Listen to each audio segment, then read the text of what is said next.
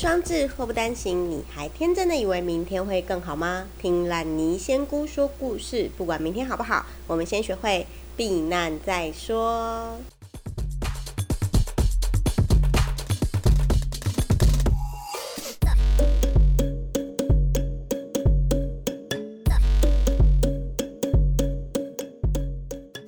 嗨，大家好，今天的主题是：难道我比不上车子吗？当当。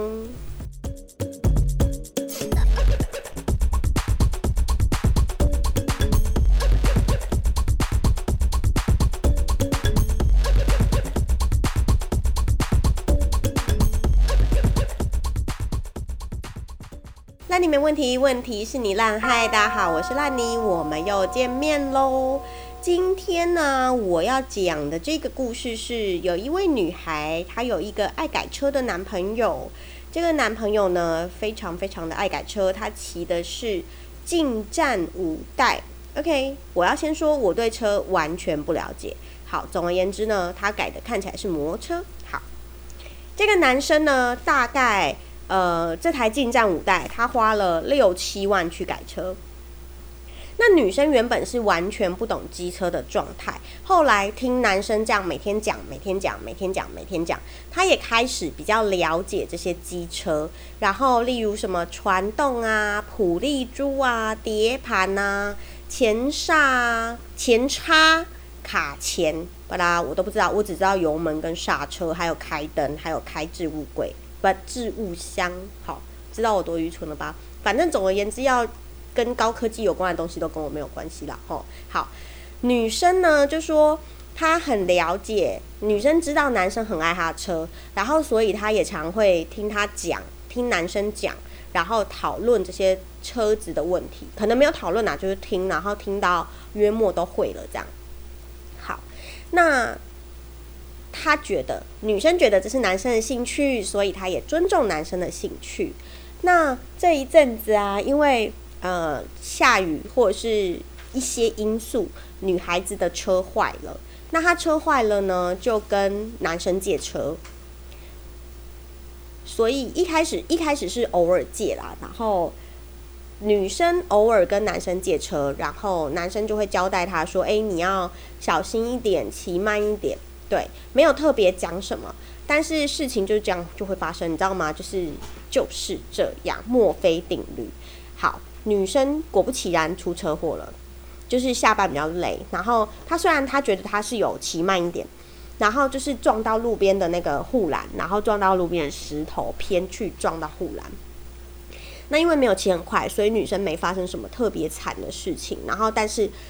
就是女孩子看到那个摩托车的时候，她心里就哒啦，我死定了。因为你知道吗？是男朋友很爱车，然后又撞到了男朋友的车，这样对。所以女生第一时间就赶快打给男朋友，然后就跟他说：“哎，那个我出了一点小车祸。”然后男生就赶快就是来找女孩子。然后男生看到车子脸就绿了，然后就有点北宋吧，可是他没有说啦，当下男孩子没有说。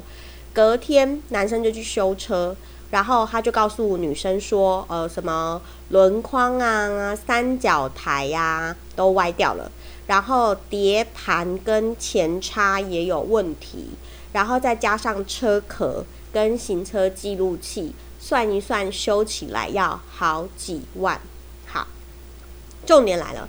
女生说：“其实男生是没有叫女生赔钱的，他只有告诉她这些东西修一修要好几万。”然后男生就跟女生说：“我觉得我们分开好了。”Fine，这就是故事的原貌。然后女生不爽的是：“你可以叫我付钱啊，我愿意花钱修理你的车，但是你为什么不愿意跟我在一起？”他现在埋怨就是男生觉得。好像车坏掉了，要花很多钱修，然后他不想要再跟女生在一起，所以女孩子就抱怨说：车坏掉又不是我故意的，然后你为什么就是要这样，就是要分手？所以他想要问一下我的意见，就是说，难道，嗯，对啊，车比他重要吗？诶，对啊，在这个情况里面看起来，男朋友觉得车比女朋友重要，对。可能那就是他的心爱，就是车才是大老婆，你是小老婆的概念。所以我觉得，嗯，你要问什么呢？就他已经说要跟你分手啦，然后就是你借人家的，你借别人的，我觉得不管是谁啦，你借别人的车坏掉了，你第一时间应该就是要说你要付全额去修理。那如果你不愿意的话，其实也没有说你不愿意啦，对不起，就是你没有主动开口。那男生可能会觉得说啊，你是他女朋友，他要你付修车费，好像也不太对。但是车又是女生跟跟男生主动借的，我觉得女孩子你应该要主动，就是当下车坏掉的时候，你就应该跟他说哦，没关系，看修多少钱我都愿意出。那可能是因为你没有主动开这个口。男生又碍于情面，不好意思叫你修。那重点就是，你明明知道他很爱车，你为什么不愿意先开这个口？然后你现在事后马后炮来跟我说，我明明就愿意出钱帮他修车啊，那你为什么不一开始跟他说？你现在才来怪他跟你分手？所以，嗯，如果你要问我，我觉得不管分不分手，不管在不在一起，我觉得你都应该要拿钱给男生去修车，多少都可以，你负担得起。你就是一点心意去修这些车，因为我知道你可能会觉得啊，你要把车改那么贵是你的问题。可是你跟人家借车就是你的问题啊！你明明就借，你不可能说我借了一台超跑撞坏了，我只要赔一台 Yaris 的钱，怎么可能？对哎，不是说 Yaris 不好，我很喜欢 Yaris，因为我开 Yaris。好，总而言之就是你借了一个很贵的东西，你就要负担它的损害责任。你就要负责保护它，如果坏掉，你就是要赔这些钱呐。不然的话，超跑的租金跟那个一般一般的轿车租金当然也不一样，所以坏掉修理费也不一样。所以你就是你借贵的东西坏掉了，你就是要赔贵的东西。以上就是我的心得啦。那至于你们要不要分开哦？我觉得人家都要跟你分开，那你就分开吧。如果是我的话，我也会跟你分开，因为你把我车撞坏，然后你都没有要赔我修理费，我觉得没送。对，所以我会跟你分开。以上报告完毕，往下一个阶段，Go。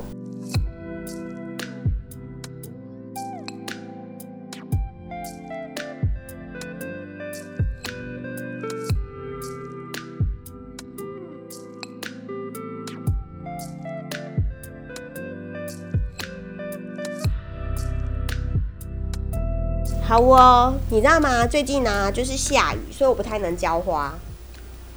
然后我要跟你们介绍这个。连续喷雾器，我超喜欢这个的，就是你知道吗？按一下它就会一直，它就是里面有一个压力气压瓶，然后它就会一直喷，我觉得很有趣。然后重点就是你按一下它就可以细细的喷水，所以这个瓶子啊，它可以用在很多地方。然后它的那个水雾是很均匀的，就是很均匀的这样散开。所以你在不管是假设像现在不是室内的植物都很流行吗？那其实室内的植物不太能浇很多的水，所以你就可以用这个连续喷雾瓶啊，轻轻的喷，然后它的那个它的那个什么水珠就会很很很散很细，然后所以它就可以很均匀的分布，然后当酒精喷瓶也很好，就是消毒药水喷瓶，你在喷的时候它就是很细致。对，然后呃，如果你是喷酒精的话，千万不要朝火源喷哦，因为它这个连续喷雾的话，就跟那个现在不是有那个连续喷雾的电打打气，呃，电动的连续喷雾枪一样，因为它是分散的出去，所以你火源是会整个这样追回来的，所以你要非常非常小心，就是使用酒精的时候，千万要离开火哦。对啊，嗯，哦，对。我今天去那个银行的时候，哎呦，太差题了。总而言之，就是他们就有在讲要普渡了嘛，然后就是那个喷瓶酒精不可以喷洒，因为就是到处都在烧金纸，所以如果你有人用酒精的话，就很容易很容易起火。OK，我觉得这连续喷雾瓶如果有需要的话，像喷头发也很好用，喷。呃，酒精也很好用，然后再来就是浇一些室内植栽啊、多肉植物的时候都很好用。还有，如果你有在养蕨类啊、铁线蕨啊、蕾丝蕨啊，用那个连续喷雾枪，我觉得都很棒。所以有需要的赶快去买吧，Go！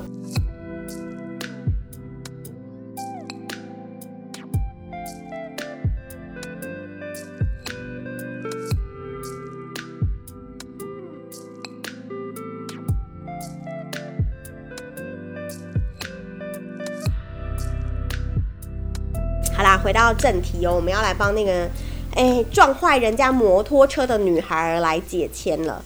我帮你抽到的签是四十二号，四十二号庚戌签，甲乙丙丁戊己庚辛，子丑寅卯辰巳午未申酉戌亥。对对对，庚戌签，庚戌签。好，这个卦头呢叫做文仲西征。遇时绝症后逃，文正文仲西征遇时绝症后逃。那这个故事很有趣哦，它是《封神榜》里面的故事。那我可以先跟你预告，就是这支签算是一支难得的下下签。对，好。那我讲要来讲这个故事了，就是呢，文仲呢，他是嗯商纣王的。太师，就是他是商纣王的宰相，然后他是三国元老。诶，商纣是谁？你们知道吗？就是妲己的老公。妲己就是一个很漂亮的那个，传说是九尾狐狸。对，然后妲己是一个很美很美的女孩，她老公就是商纣王。然后商纣王传说非常非常的聪明，口才很好。对。然后，呃，文仲呢，就是当时的金面太师，他就是那个国家的三朝元老，商纣王，商纣商朝的三朝元老，文武双全，威仪并重，然后是商代的那个最重要的人物。那因为他是三朝元老，所以他位高权重，然后他满腹韬略，就是他很有学问，然后。国王也很怕他，就是商纣王很怕金面太师文仲，然后还有那个奸臣们费仲啊、游魂啊，这些人都非常的怕文仲，所以只要文仲在在朝，就是文仲在的时候，大家都不敢造次哦，连商纣王这么暴暴力的人都不太敢造次。然后还有我们刚刚提到的千年狐妖妲己。其实也蛮怕，蛮怕文仲的，所以呢，他就会一直就是想要除掉他。好，那因为文仲呢，毕竟是商纣商纣王的大臣、太师、重要的员工，所以他一直都在征战，连年征战，在外面讨伐异己。对，因为商纣王那个时候已经是蛮后面了，所以就是他的呃朝政已经相对没有那么稳固。好，那文太师呢，他一直在出征外面的时候，朝中就会离心，就应该说那些奸臣呐，或者是妲己啊，就会作乱，然后一直说服商纣王要做一些坏事。好，所以呢，妲己趁文仲不在的时候，文太师不在的时候。就叫纣王一直去杀害那些忠良人士。那有一些原本商朝的忠臣，也为了那个上谏，就是告诫纣王说：“哎，你不要听信奸臣的话啊，或者是不要听信妲己的话。”总而言之，都失败了。总然后这些忠臣就是被纣王杀了。所以文仲回来的时候就非非常的生气，就是怎么国家会变成这样？可是这个时候，纣王已经就是已经被妲己洗脑，他就不断的派文仲、文太师出去讨伐逆贼。好，然后就是在某一次，文太师一回来的时候，武成王黄飞虎又叛离了朝廷。那因为他是一个大将，所以文太师就必须去把他抓回来。总而言之呢，武黄飞虎。就已经放弃了商朝，要投奔去别的地方。这个时候，有一个仙人叫做清虚道德真君，他就是帮助黄飞虎逃过了五个关，呃，灵潼关、潼关、穿云关、界牌关，还有沂水关。然后这个时候，文太师在这五个关都没有能够抓到黄飞虎，所以文太师非常非常的生气。他就是回朝，回到商朝的朝歌，就是一个城市去备战。那他一直坐镇在那里哦，然后他就想要去西岐讨伐姬昌跟姜子牙。姜子牙大家应该都听过吧？好，然后这个故事就是在这里的时候出现了转折。原本文仲他在打仗都是很厉害的，好，但是他一直在讨伐西岐姜子牙的时候，就关系很紧张，然后中间就是有出了一些差错，所以他的那个战绩就是有点下滑，然后损兵折将，无功而返。好，最后呢，虽然文仲他在黄花山。收服了邓忠啊、辛桓啊、张杰、陶荣这四个辅将，这四个都是大将，然后让他的军力又大增。然后文仲又去请了石天君、赵公明、娘云云霄娘娘这些人来帮文仲打仗，去征讨西岐。然后因为有十绝阵，这十绝阵我觉得蛮屌的。就是诶，十绝阵啊，就是《封神演义》里面的截教，截教是拦截的截，截教的十大阵法哦，它依序为天绝阵、地裂阵、风吼阵、寒冰阵、金光阵、化血阵、烈焰阵、落魂阵、洪水阵、红沙阵，对，反正就是。你知道吗？就是那个《封神演义》里面有很多的故事啊，神仙呐，反正总而言之，文太师就去请截教里面的我们刚刚讲的十天君、赵公明、云霄娘娘这些人来帮文仲打仗。好，然后他们就是要去攻打姜子牙。然后那个谁啊，文太师的师傅其实是有告诫过文太师说，你不可以看到绝。绝命终结战的“绝”这个字，不然的话你会出事。好，所以他在追打、攻打那个姜子牙的过程中哦，因为他就是一下子要，呃，就是反正总而言之，他虽然找了截教的人来设下了十绝阵，但是因为因为姜子牙他当时已经去帮助周朝。反对纣王，所以很多道友们以燃灯道人为主帅来帮助姜子牙。因为我们刚刚有提到嘛，商纣在纣王的时候已经是比较动摇了，国纲就是那个朝政比较不稳，所以呢，就很多人想要反对纣王，因为他就是听信妲己的那个纣王听信妲己的谗言。还有一些奸臣的谗言，然后到处杀害忠良，所以当时就是，呃，在野党就是以燃灯道人为主帅，以姜子牙为辅，这些人呢就想要反对纣王。那刚好，呃，文太师就是要去讨伐姜子牙嘛，所以就变成他们就变成对立的，对。然后文太师设了呃十绝阵，但是我们刚刚讲到。文太师的师傅啊，有警告过他不可以看到“绝”这个字，所以在途中，文太师到了绝龙岭哦，然后这一仗就打输了。对，这个就是呃，文仲虽然前面打的很好，但是在这里就是打输了，他就绝命于绝龙岭。那我们在台语有一句俗谚叫做“文太师惊到绝龙岭，进无步，退无路”，其实就在讲这个故事，就是。文太师到了绝龙岭，进退两难。对，就是在讲这个故事。对啊，所以呃，姜子牙最后就是在绝龙岭上战胜了文太师。好，为什么我说这个故事是难得的下下签呢？就是因为他这一个内文里面四句话其实都不好，而且这个故事里面基本上都是。主角都没有什么好下场，呃，他的签诗是这样写的：一重江水一重山，谁知此去路又难？任求任他求改终不过，是非到底未得安。一重江水一重山，谁知此去路又难？任他求改终不过。是非到底未得安。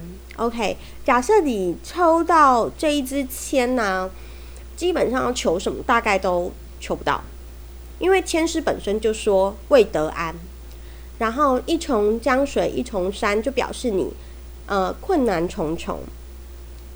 那谁知此去路又难？总而言之，你怎么走路都是难的。也就是说，你怎么选哪一个都会让你很艰辛。对，然后任他求改终不过，就是不管你怎么想方设法，你都过不去这一关的，就是没办法的。对，所以呃，这真的是一支难得的下下签哦。那我觉得应对到。你把人家摩托车撞坏，就是这位女孩把男朋友摩托车撞坏的这位女孩。呃，你抽到这支签，你要求感情是没有了。对，我会觉得就算了吧。对你遇了十绝症，然后又遇到他逃走，总而言之就是没办法。现在你男朋友已经心不在你，对，你们之间已经走入了僵局。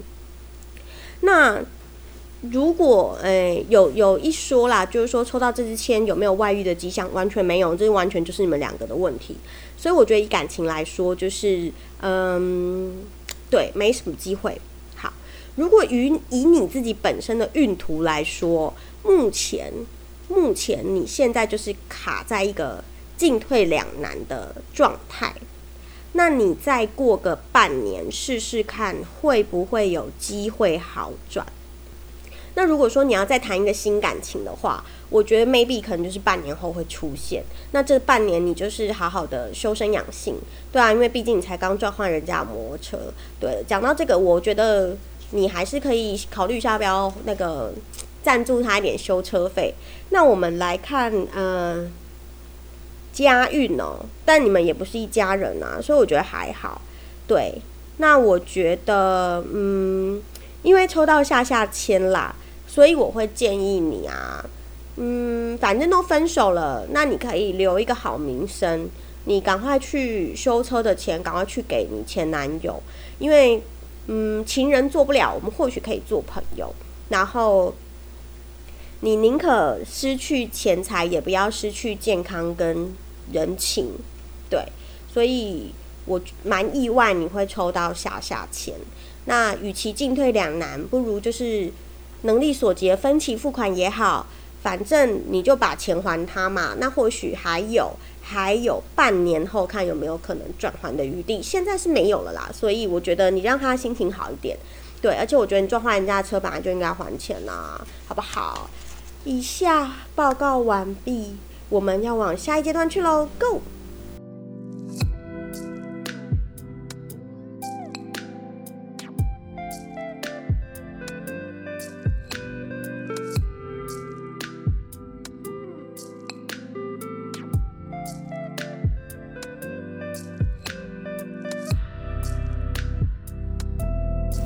烂泥没问题，问题是你烂，我是烂泥，害我回来了。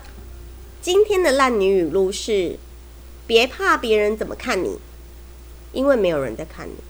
是的，你以为你是楚门吗？你知道吗？就是其实我自己也会哦，就是我以前是一个非常非常在意别人怎么看我的人，对，然后我没有所谓的被讨厌的勇气，我不能被讨厌，我就是。呃，处心积虑用尽百分之百的力量，每天都希望别人喜欢我。我小时候真的就是这个样子，然后我随时随地觉得有人在关注我的一言一行。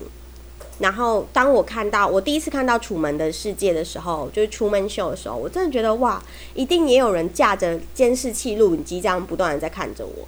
我的心里真的是这样想的，就是有点被害妄想症。我觉得对我有病，sorry。好。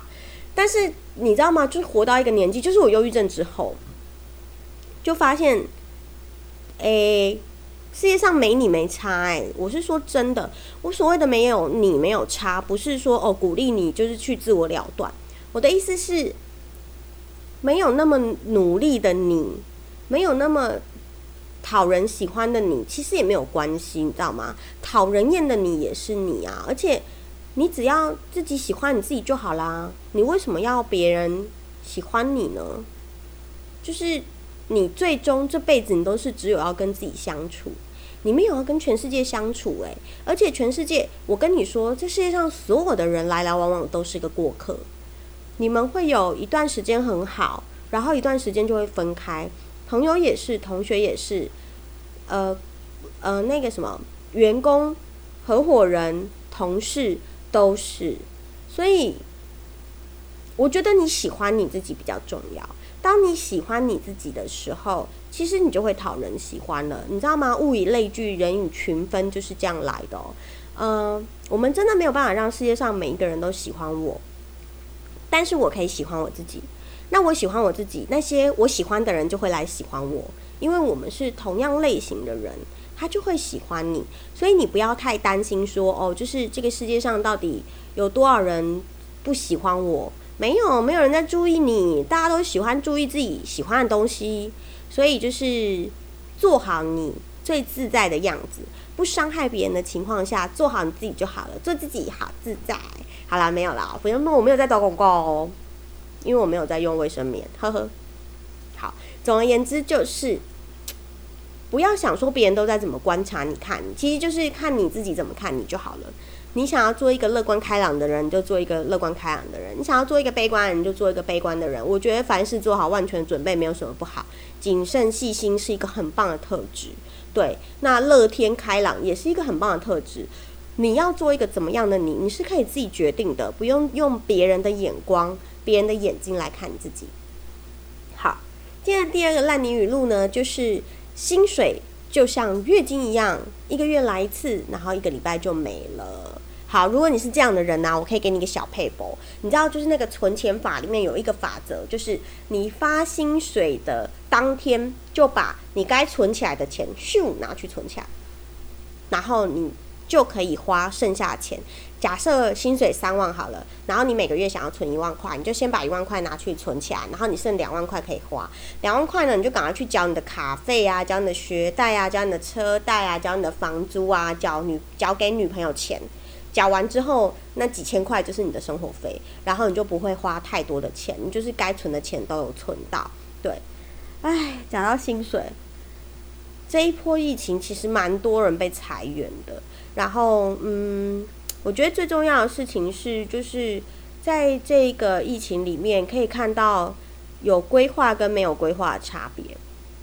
如果你对自己的人生稍微有点规划的话，或者是稍微有存一点钱的话，你可能面对疫情的时候不会马上那么的窘迫。所以，对啊，就是我知道我们我们有讨论过薪水少跟多薪呃薪水多跟薪水少仍然都有它生存的方式。重点是你想要的是什么。所以我觉得就是看你。想要挥霍完你所有的薪水也没有问题，反正我每个月都可以领一次薪水啊，所以我就把薪水挥霍完，OK 的。那如果你想要存钱呢，那你就可以像我刚刚讲的，薪水一下来赶快拿去存，然后这样你花费的钱就会有一个限度，不会无止境的花费。对，那反正薪水每个月都还是会来，你想清楚就好了。但是我建议你啦，呃，我我我的李专啊，就是他曾经跟我说过，说你。不吃，哎，不是不吃不喝啦，不工作，一个月要花多少钱？那你要准备六个月的紧急紧急备用金。好，假设我每个月我的房租加我的吃喝加我的保险是两万块好了，那我就是要存二乘以六等于十二万，就是十二万就是我的紧急预备金，就是我可以吃饭，可以缴我所有该缴的钱，然后。不工作没有薪水的情况下，也可以安然度过六个月，让我找到工作，或者是让我的病好了。对，这是假设我没有保险、没有工作的情况下，我仍然可以安然度过这六个月，以备不时之需的保险紧呃紧急备用金啊！不要讲保险会误会，紧急紧急备用金。对，所以你可以去算一下你的生活开销是多少，然后你就是存六个月，那你就可以以备不时之需。好，我不是教育频道。所以呢，我为什么要存钱？是因为我想要安心的花钱。所以，如果你想要挥霍你的人生的话，你就多存一点钱，就可以挥霍你的人生喽。你就不用担心遇到很紧张啊，或者是临时应付不了的事情。好啦，今天的仙姑就到这里喽。我的信箱是 muddy fairy 五四三八 at gmail dot com。我的 IG 跟 FB 都是 muddy fairy，欢迎写信给我，跟我联络。你有什么问题？你有什么烦恼？欢迎来找我聊天哦！开启订阅，开启小铃铛，随时追踪我，加入我的社团，加入我的粉砖，爱你们哟，啵啵。